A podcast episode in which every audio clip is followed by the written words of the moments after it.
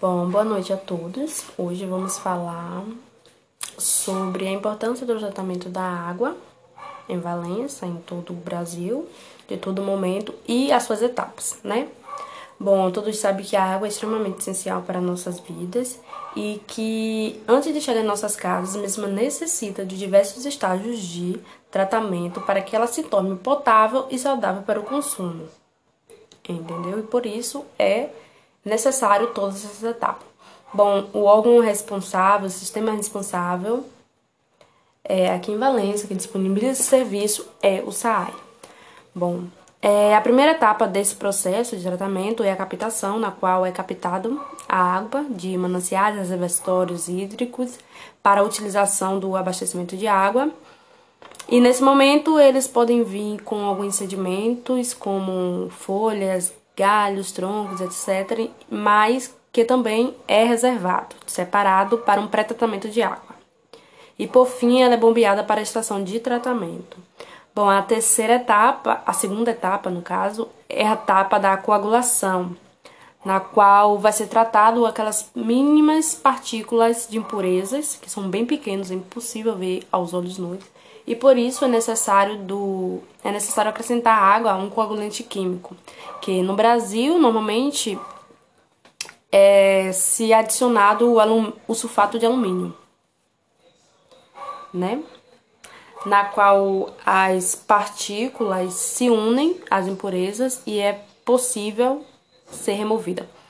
A quarta etapa é a etapa da foculação, na qual a a água é agitada por 30 segundos por um agitador mecânico com a, com a finalidade de aumentar a dispersão do coagulante.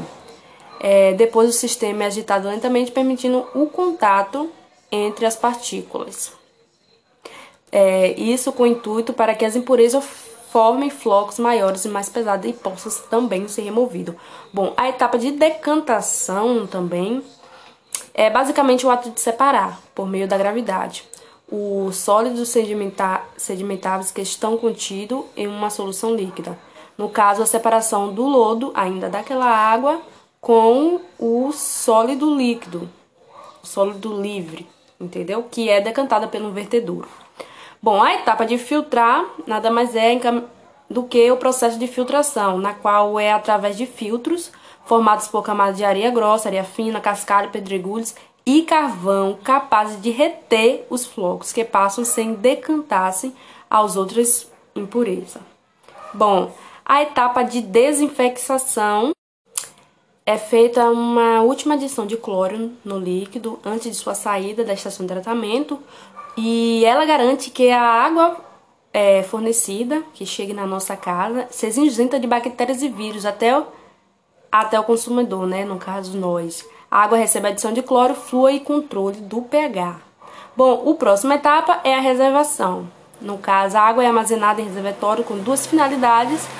É, a finalidade é de manter a regularidade do abastecimento, atender às demandas excessivas, com as que ocorrem no período de calor intenso ou quando, durante o dia, usam-se muito água ao mesmo tempo. Quanto à sua posição em relação ao solo, os reservatórios são classificados em subterrâneos, terrenos apoiados e elevados. Bom, é de suma importância, né, todos saberem esse tratamento, que é muito importante. Boa noite e até lá.